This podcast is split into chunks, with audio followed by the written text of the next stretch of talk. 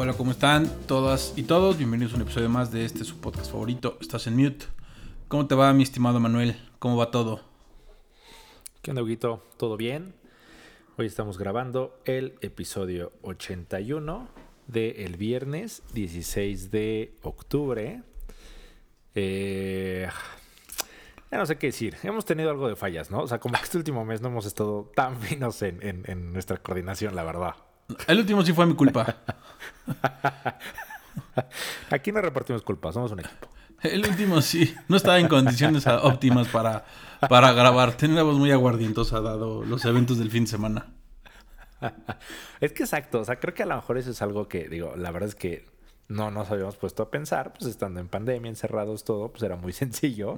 Nuestro fin de semana se limitaba a estar encerrados viendo series, deportes y demás. Pero pues ya un poco retomando la vida social, creo que ya empieza a cambiar otra vez, ¿no? Sí. La verdad es que sí, tuve un evento, tuve que viajar. Fui a Guadalajara al aniversario del despacho, a la fiesta del despacho de un amigo. Amigo, ¿lo conoces también? Y sí, no regresé en las mejores condiciones. Lo peor es que ya a mi edad, y eso que no estoy tan grande, sigo madreado. O sea, de no dormir bien el fin de semana, sigo sumamente cansado. Ah, rías. Sí, te lo juro. O sea, cansado. Realmente estoy cansado, agotado mentalmente. Pues sí, pero mira, mínimo es por la fiesta. Nosotros la verdad es que últimamente hemos estado sufriendo con el tema de que una de nuestras hijas como que ya llegó por fin a la etapa del miedo ah. y está haciendo una friega en las noches. Puta. Sí. Que no, qué difícil. Todavía cuando fue por drinks vale la pena. Sí, no. Oh, qué difícil lo tuyo. No, no, no, no, no, lo mío no se compara ni tantito. Lo tuyo. Pero el hecho de que estén juntas no aliviana. No, la verdad es que no. Eh, o sea, en un principio pensábamos que sí. Un día sí la encontramos en la mañana, justo que se había pasado a la cama de la otra. Entonces, como que yo creo que se va a dormir ahí. Eh, pero no, no ayuda tanto. Porque además, o sea, la verdad es que la, la que tiene miedo o sea, una tiene miedo, la otra no tiene miedo. Y además, o sea, sentimos que se está volviendo como burloncita. Mm. Entonces, o sea, pues Cory de repente se mete ahí como para ayudarla, estar con ella un rato en lo que se queda dormida, etcétera. Y si le dice, le dice, mamá, es que está muy oscuro. Y la otra en lugar, pues no sé, de quedarse dormida, no decir nada, nada más se pone a decir, no, sí, sí está oscuro. Entonces. no, aquí espantan, dice. No, aquí espantan. Exactamente. no, ya viste ahí el closet, ni lo abras, dice. la verdad es que no está sumando. Eh, pero sí, yo también. O sea, nosotros originalmente sí habíamos pensado eso, que el hecho de ser dos tal vez nos iba a evitar esa fase. Pero pues no, por el momento no. Ah, esta semana sí hubo especialmente un día, creo que el martes, que sí se despertó como una de la mañana, luego cuatro de la mañana. Entonces, sí, son medio días de desvelo. Pero, independientemente de eso, eh, pues ahora sí, traemos ahora sí que notas un poco variadas, ¿no? No el, refrito de dos bocas, del presidente, de Marcelo Ebrard peleándose con Sheinbaum, o sea, cosas diferentes. La línea 12 que ya salió hoy la fiscalía a decir quiénes van a ser los culpables, ¿no? Va a empezar investigaciones por la caída del metro. La trágica. Sí, exactamente. Sí, que ese tema, digo, creo que lamentablemente como siempre, ¿no? Más allá de lo político y del pleito de Sheinbaum y Brad, que es lo que todo el mundo ha estado pendiente, de a quién le van a echar la culpa, eh, pues quién sé quién va a acabar ahí realmente embarrado en lo penal y ellos se van a llevar la parte reputacional, ¿no? Sí. Y creo que sí, o sea, al final fue una semana de muchos temillas. A nivel internacional también están saliendo como que varios temas. Siento como que poco a poco el mundo está recuperando o está camino a la nueva normalidad, va ahí avanzando poco a poco.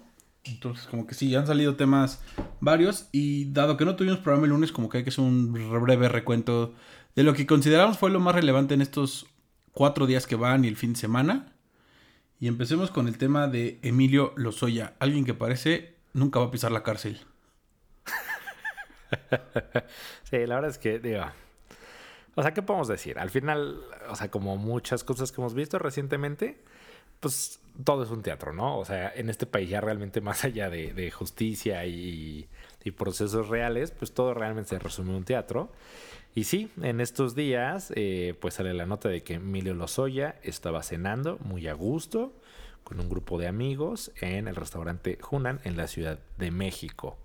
Y pues lo pescan. Ahora sí que literalmente, casi casi con las manos en la masa, echándose su Peking Dog, que es lo que reportaron que había pedido para cenar le toman sus fotitos. En una zona muy exclusiva del país, hay que decir, como lo sale en varios medios. Así en varios medios leí. esa, esa, frase me da bastante risa cuando ponen así, en una zona muy exclusiva de la Ciudad de México. Estaba en las lomas de Chapultepec cenando con varias personas. La primera que da la nota es Lourdes Mendoza. ¿Quién es Lourdes Mendoza? Una periodista a la cual él tiene. Él, él acusa de haber recibido también sobornos. Una bolsa Gucci, para ser exactos, que le mandaron cuando él era todavía director de Pemex a través de sobornos y demás cosas. Ella lo tiene demandado por, no me acuerdo si daño moral, en la Ciudad de México. En teoría, lo que, ella, lo que ella refiere es que él no ha podido comparecer a su, al desahogo de sus pruebas, argumentando que estaba en un arraigo domiciliario ordenado por la Fiscalía General de la República, cosa que aparentemente pues no hay, y ya después salió hasta el presidente a justificarlo. Porque, y según palabras de la propia Lourdes Mendoza, y no estamos diciendo nada que no sepamos nosotros o que estemos inventando, le mandan un WhatsApp a Lourdes Mendoza y le dicen, él está aquí, ven, ella estaba en una comida igual en las lomas, va, entra, y ella es la que toma las fotos y ella es la que los empieza a subir, y ahí es donde se da todo este show. Entonces, bastante pendejo también el güey. Perdón, pero no hay otra palabra. No sé si pendejo o cínico. Yo creo que cínico, justamente. O sea, yo creo que lamentablemente, justo, o sea, de tonto no tiene un pelo, ¿sabes? O sea, creo que ya lo demostró Lozo ya. Pero sí, Lourdes Mendoza, que al final es una periodista, es justo, ¿no? O sea, la típica periodista que vive un poco en los chismes políticos, de escuché, me dijeron, me platicaron, y siempre tiene su columna en el financiero, salen las mañanas en, así las cosas en radio. no, ya no, ya le. Como, Ah, ¿ya le dieron cuello? Sí, que es parte de sus argumentos que demanda en el año moral, que gracias a eso le dieron. bueno, e-, eso demuestra la cantidad de tiempo que no, que no he ido a trabajar porque antes la escuchaba yo. Yo también, justamente la escuchaba ahí y ahora, me, como ya no escucho la verdad ese programa, eh, me enteré por notas que, que, ella misma refiere que es parte de su demanda, que, que por eso perdió el trabajo. Bueno, pues es justo, o sea, ella siempre ha estado reportando y justamente, o sea, en algún momento, pues sí, parte de sus columnas fue, fue atacar a Lozoya, etcétera, todo esto. Y Lozoya un poco la forma de revirar en contra de ella fue decir que ella era muy amiga de Luis Videgaray y que justamente Luis Videgaray, siendo secretario de, Hacienda, le ordena a Lozoya que le tenía que comprar una bolsa Gucci.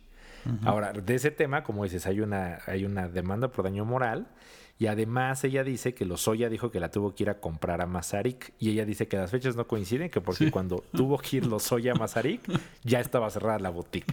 Tal es un, o sea, es el típico chisme, chisme, o sea, de dimes y diretes, ¿no? Sí, es, es, pero sí es un gran chisme de política y es un chisme hasta absurdo. Porque ni siquiera hay... O sea, al final, y creo que de fondo hay un robo, un desfalco, un uso indebido de recursos que a todo el mundo asume, los sobornos de Odebrecht que ya a nivel Latinoamérica han sido castigados en todos los países de Latinoamérica o en gran parte de países de Latinoamérica hay culpables por esos sobornos de la empresa brasileña. Aquí no, aquí en teoría trajeron a los Lozoya desde España extraditado para soltar la sopa por término coloquial, por así decirlo, porque prácticamente es el acusón del tema y parece que no ha soltado nada y la fiscalía solo está quedando como ridícula. Sí, exactamente. O sea, aparentemente pues, recibió un trato muy favorable.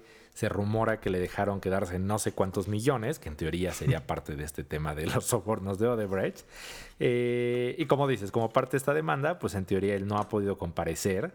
Eh, como parte de la demanda de daño moral. Entonces le avisan a ella. Y esta escena, o sea, son de las cosas que leo y digo, me hubiera gustado estar ahí para ver si realmente pasó así. Porque ella dice que entró al restaurante eh, lo buscó con la mirada, etcétera, lo encontró en la terraza, le tomó unas fotos de espalda. Dice que una de sus amigas con las que él iba se dio cuenta y que la mujer se puso a gritar. O sea, desde ahí la verdad es que ya me da bastante risa. Entonces, ¿qué se acercó a mirar a Lozoya. Lozoya voltea, la ve y ella fue donde le dijo: Tienes brazalete, no estás arraigado. Y que él se pone a gritar camarero. Y de hecho, en una de las fotos, exactamente.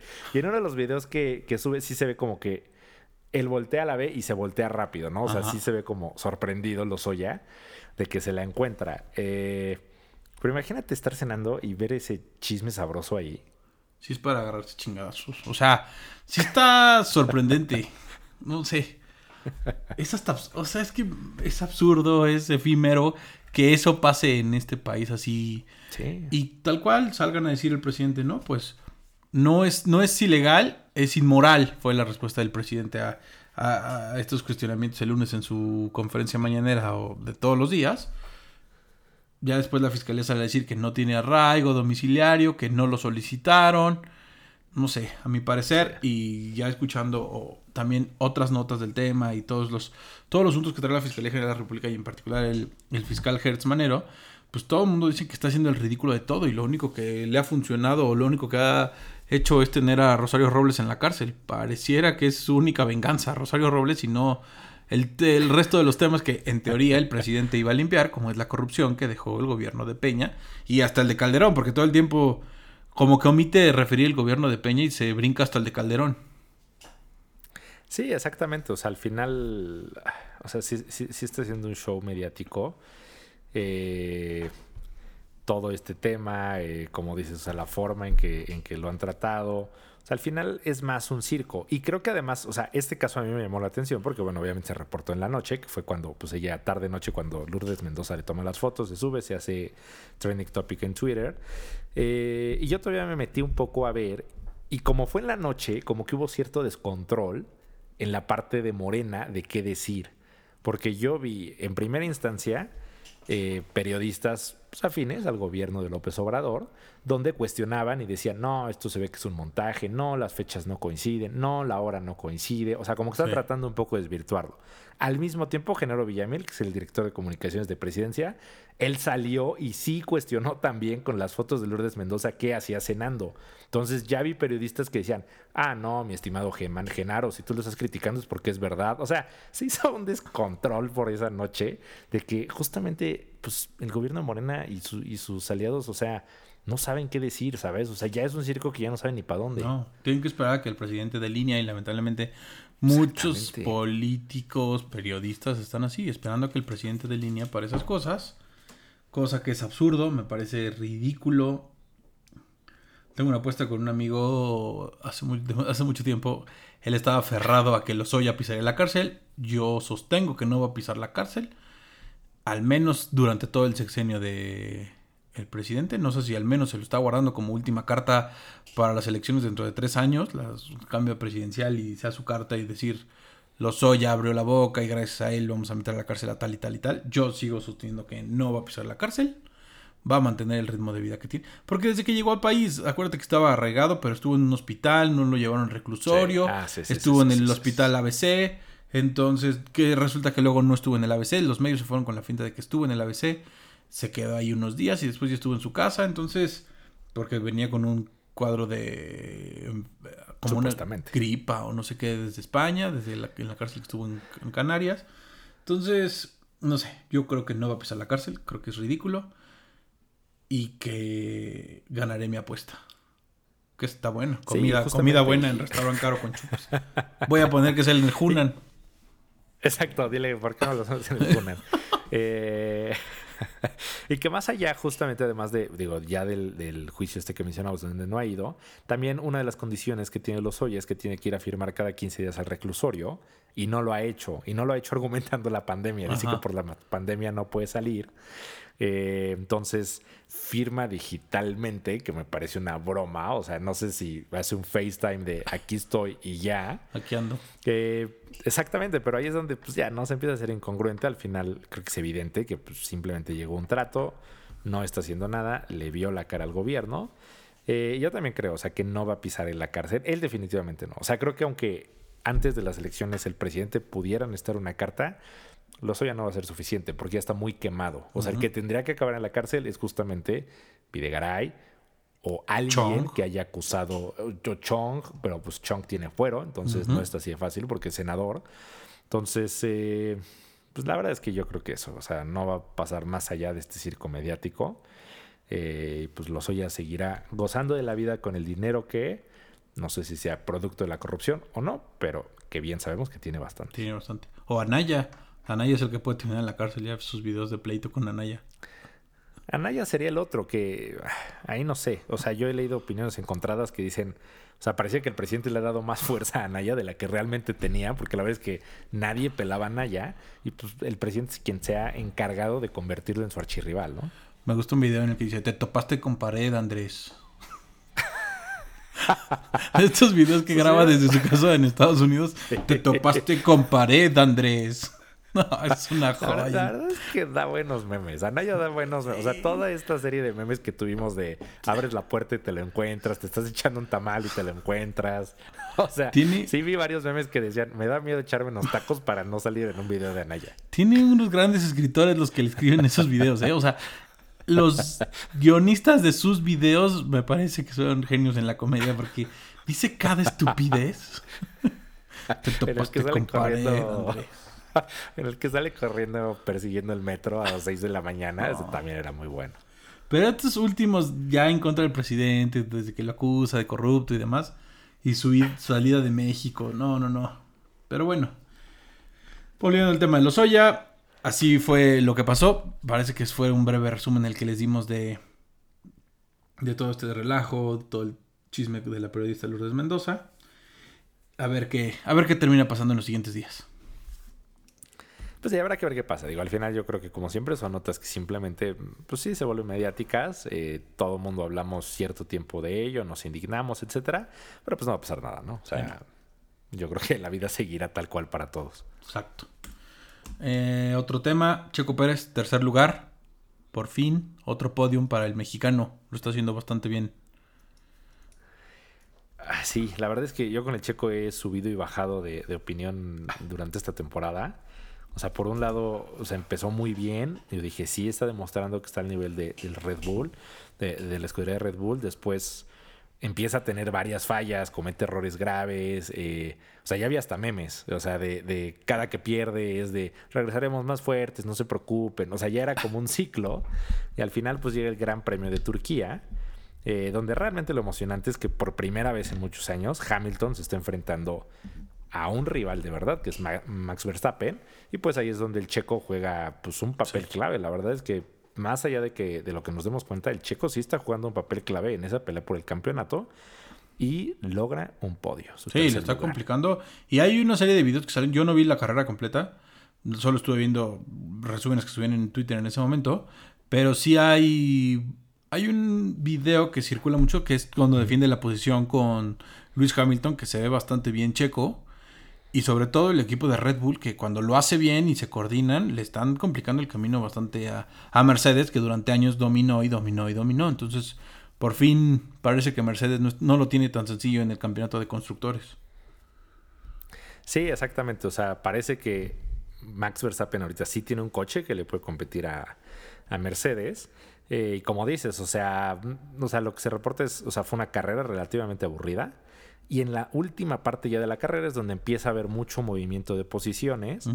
Eh, y sí, o sea, Checo en cierto momento está delante de Hamilton y sí pelea la posición a muerte, que es justamente lo que buscaba Red Bull. O sea, buscaba alguien que sabe perfectamente que es el piloto número dos y sabe perfectamente que su chamba es proteger a Max Verstappen. Y creo que eso lo hace muy bien el checo. o sea, la verdad es que lo hace bien. Creo que está bien. O sea, yo he leído gente que dice que no, el checo debe respirar a más. Mm, sí, pero pues también es consciente ya de su carrera, en qué momento su carrera está, su trayectoria, exactamente su posición en el equipo. Y creo que lo está haciendo muy bien. Eh, creo que esa es la principal razón de que ya lo hayan renovado, que es un piloto que nunca le va a pelear la posición uno a Verstappen. Eh, y el otro chisme ahí también es eso, o sea que a Hamilton, su equipo ya muy cerca del final, le pide que entre a cambiar de llantas. Él no quería, le dicen que sí entre y pareciera, o bueno, Hamilton dice que eso le costó la carrera. En teoría, según yo, no es berrinche y perdió. Hizo berrinchito de niño, de niño malcriado. Lo que pasa es que yo creo que es eso. O sea, al final Hamilton no estaba acostumbrado a este tipo de situaciones. Lleva muchos años dominando. Valtteri Bottas es alguien que no está ni cerca de competirle a, Hamilton. Eh, no se llevan bien. Entonces también por eso yo creo que Bottas, él sí trata de ganar, pero no le importa mucho lo que pase con Hamilton. Eh, y pues sí, al final salió bastante enojado. De hecho, hasta Hamilton tuvo que subir a sus redes sociales el lunes ya un mensaje, como aclarando, dijo, no, no estoy enojado con mi equipo, fue una decisión conjunto. Como un poco yo creo que también para limpiar la relación con sus mecánicos. Sí. A ver qué pasa también en esto. Viene en el mes de noviembre ya el Gran Premio en la Ciudad de México. Todo pinta que va a ser con público. Más bien, no todo pinta. Ya es oficial que va a ser con público. Ya pusieron las medidas. Tienes que estar vacunado, prueba PCR. Entonces, si va usted ir, aproveche, festeje y mantenga las medidas de protección que están determinando las autoridades y los organizadores para que sea un buen premio. Sí, ya únicamente viene el Gran Premio de, Austin, el de Estados Unidos. Eh, después ya viene el Gran Premio de México. No, Brasil. Brasil entró en medio, ¿no? Después México. Eh, porque hubo ahí un reajuste en el calendario. Eh, y bueno, pues justo también creo que México siempre ha estado en la parte final del calendario. Ha habido veces que ya no es tan emocionante por cómo viene la puntuación, pero en este caso, literal, cada carrera está costando. Creo que ahorita Verstappen le lleva, creo que seis puntos nada más a Hamilton. Entonces, pues habrá que ver. Aproveche si va a ir. Y compren sus chamarras, gorras, lo que quieran antes, porque ese fin de semana te las venden como al triple. Van a volar. Aprovechen. Aprovechen eh. antes de Red Bull. Voy a ir con mi gorra del freestylero El Asesino, que también lo patrocina Red Bull. ¿No lo has visto? ¿Ubicas quién es? No. Es una debate de freestyle, pero bueno. Que también lo patrocina Red Bull. Red Bull y Puma. Entonces es el combo perfecto. Y por último, y una noticia que ilusiona a muchos, me incluyo, y son las nuevas medidas que va a tomar la FDA, que es este organismo de Estados Unidos, la, la Administración de Alimentos, para las vacunaciones. Este jueves y viernes se están reuniendo para determinar las terceras dosis que se va a aplicar, que no se va a aplicar. Y evidentemente lo que decida la FDA va a repercutir a nivel mundial y seguramente los países van a volver a decir, ah, si se requiere un refuerzo de esta dosis, si se puede o no, se van a poder combinar o no. Eso es lo que está diciendo y eso eventualmente sabemos que repercute en esta administración y van a seguir el caminito de saber si necesitamos una tercera dosis de vacunación o en sus casos una segunda si se puede en la Johnson. Sí, exactamente. Eh, o sea, en este momento la única que tiene aprobada una tercera dosis es Pfizer y BioNTech. No es per se una tercera dosis para todos, sino es una tercera dosis para mayores de 65 y quienes tengan eh, pues ciertos riesgos que los conviertan en... Eh, exactamente, en población vulnerable. Y eh, pues tal cual, este jueves y viernes ya se va a hacer esta misma discusión, ya con, los diferente, con la diferente información que presentaron, investigaciones, etcétera, para ver si se extiende esta misma autorización para Moderna y Johnson. Que aquí mi única duda y lo que yo entiendo es, o sea, que la idea es que a Moderna y Johnson le den una parecida, es decir, mayores de 65 o gente que es población vulnerable, pero todavía no va a ser per se una tercera dosis ampliada, ¿no? Y creo que el otro punto relevante, que ese sí no se había todavía planteado, es vacunas cruzadas, ¿no? De diferentes fabricantes. Exacto. o sea, decidir qué pasa si cruzas vacunas. Al final, como sabemos, es una vacuna nueva que todavía no tiene todos los procesos completos de... Se hicieron, se revisaron, entraron a las diversas etapas o fases para probarse en humanos y demás, cosa que se hizo evidentemente por la urgencia de la pandemia para que todos pudiéramos medio recobrar la vida. Pero sí, lo que están diciendo es, esta de Moderna si necesitas una tercera dosis, la de Johnson si necesitas una segunda dosis, a partir de cuándo, qué periodo y cómo las vas a poder mezclar. Al final no somos expertos, el consejo sería, aún así, háganse su prueba de anticuerpos, hablen con su médico y sí, hay que estar muy atentos a lo que dice la FDA, porque va a cambiar, me parece, todo el panorama. La vacunación no sabemos si la vamos a necesitar en seis meses o no. Como dices, ya para los de 65 más Pfizer me parece que sí es el caso. Conozco mucha gente que ya se la puso. Entonces, a ver qué pasa y a ver, a ver qué sigue en el plan de vacunación en México. Justo en la mañana lo estaba escuchando. Este, a ver qué medidas toma después de lo que diga la FDA. Sí, habrá que ver qué pasa. En este tema, no sé, o sea, yo, yo sí tengo una opinión. Todavía no decido cuál es mi opinión en este tema de, de los refuerzos. O sea, porque lo que yo he leído en diferentes medios, o sea, justamente pues está este tema de los estudios que están presentando las farmacéuticas eh, lo que yo he leído es que los gobiernos se sienten un poco escépticos, o sea, a diferencia de las primeras dosis, que fue algo muy rápido, lo aprobaron, era necesario e indispensable. En este caso se dice que quieren ser más cuidadosos porque ya no saben si realmente es necesario un tercer refuerzo o bueno, al final pues es un negocio. O sea, los las farmacéuticas les ha ido muy bien con este tema y pues promover una tercera dosis sería continuar con su negocio. Eh, y o sea, a mí lo único que me ha llamado la atención es que para las primeras, para la primera autorización, todos se pelearon por ver quién tenía una efectividad más alta, o sea, 97, 98, 99. O sea, peleaban por ser la mejor y ahora siento que pareciera que están peleando por decir que son la menos efectiva después de X cantidad de meses para justificar un refuerzo. Un refuerzo. Entonces, como que es donde dicen que el gobierno de Biden está tratando de ser cuidadoso, dice quieren estar seguros de que sí hay evidencia científica, eh, pero bueno, pues al final si lo aprueba la FDA es o sea, yo creo que México va a seguir su camino. O sea, sabemos que Cofepris, ya lo habíamos platicado y nos habíamos burlado, que hace copy-paste. Yo creo que mete a Google Translator la resolución y la firma, ¿sabes? la de la pasan a Gatel y dice, ah, sí, qué bonito, vamos rápido. Firmemos, firmemos. Le, deja, le dejan, ya sabes, cuando haces copy-paste del traductor que se queda con una sombrita detrás de la palabra. Hasta letra diferente, ya sabes. Hasta letra de otro tamaño, arroba, así. Partes que no tradujo bien.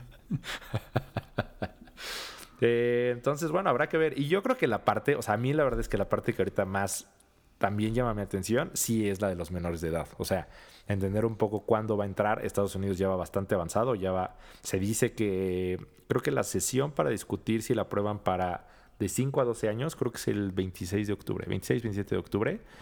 Es cuando van a analizar si ya aprueban la de Pfizer, que presentó ya toda su información, para niños de 5 a 12 años, que estaría bien. O sea, la verdad es que cada vez avanza más. Sí. Al menos eso es lo único que está ayudando que, que salgamos de esto. En Estados Unidos parece que sí van avanzados.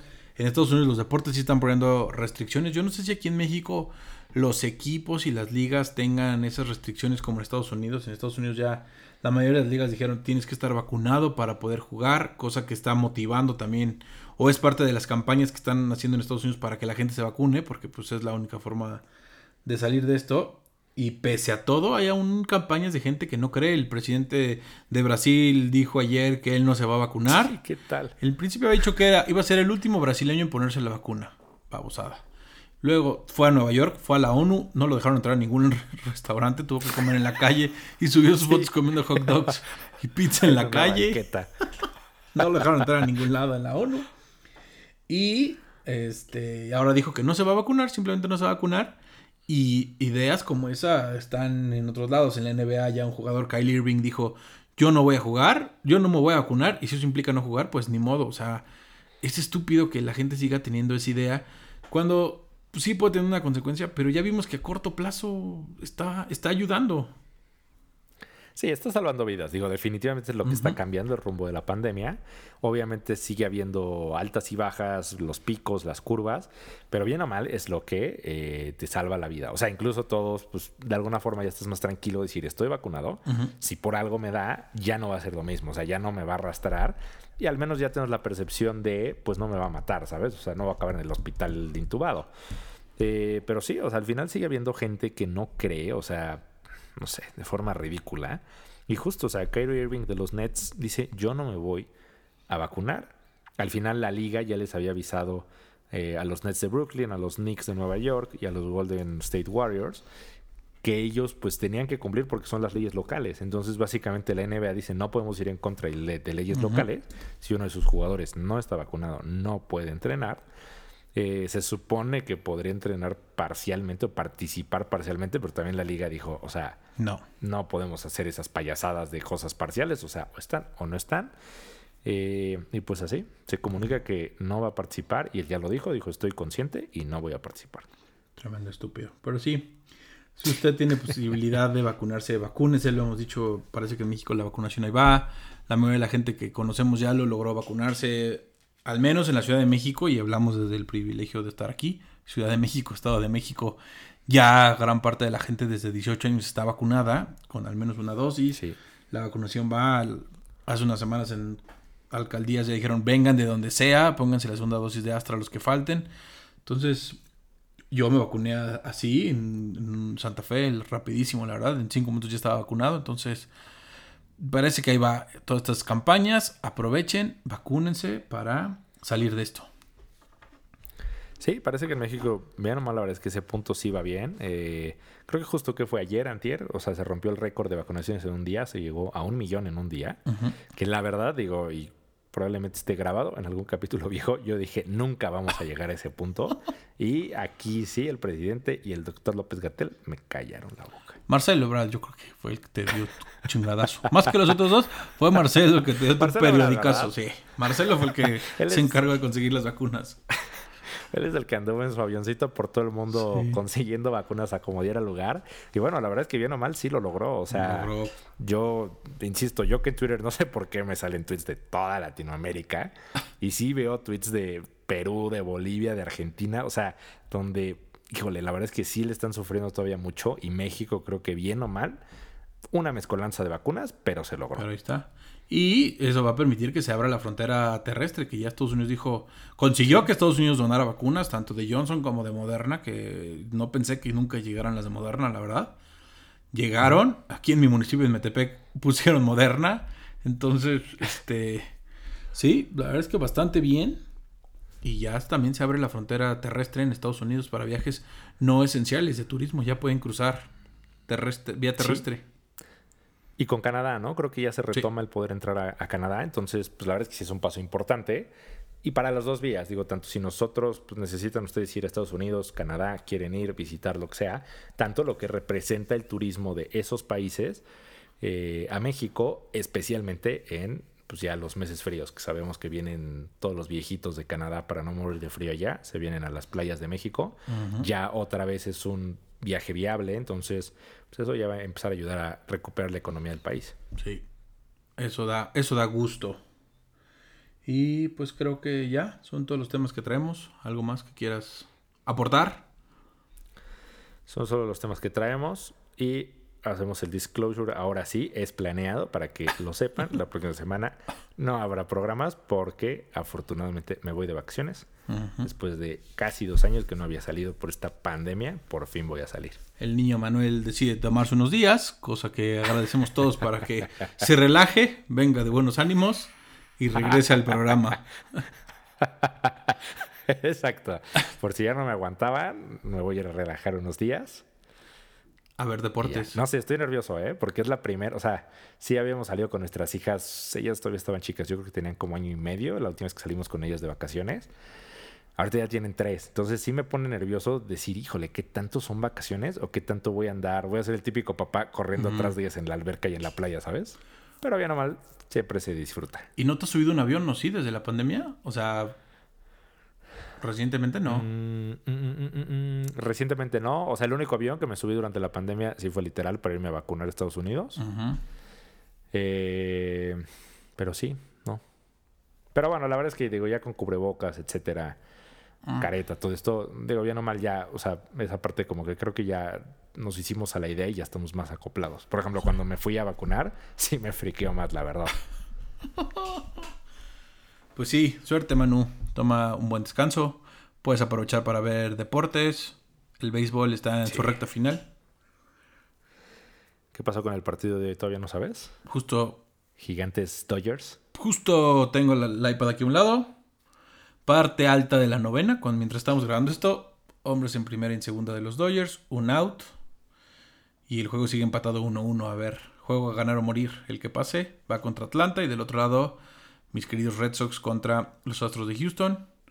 Los que ganen avanzarán, los que ganen avanzarán para la Serie Mundial, que ya inicia el 26 de, de octubre, o sea, ya nada.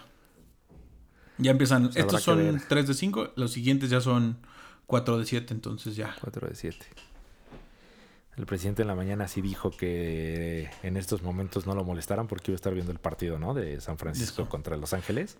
Dijo, eso sí lo voy a estar viendo. Es que en teoría va a abrir Julio Urias, que es el mexicano que tiene 20 victorias este año, que lo hizo bastante bien, es el, el pitcher con más victorias.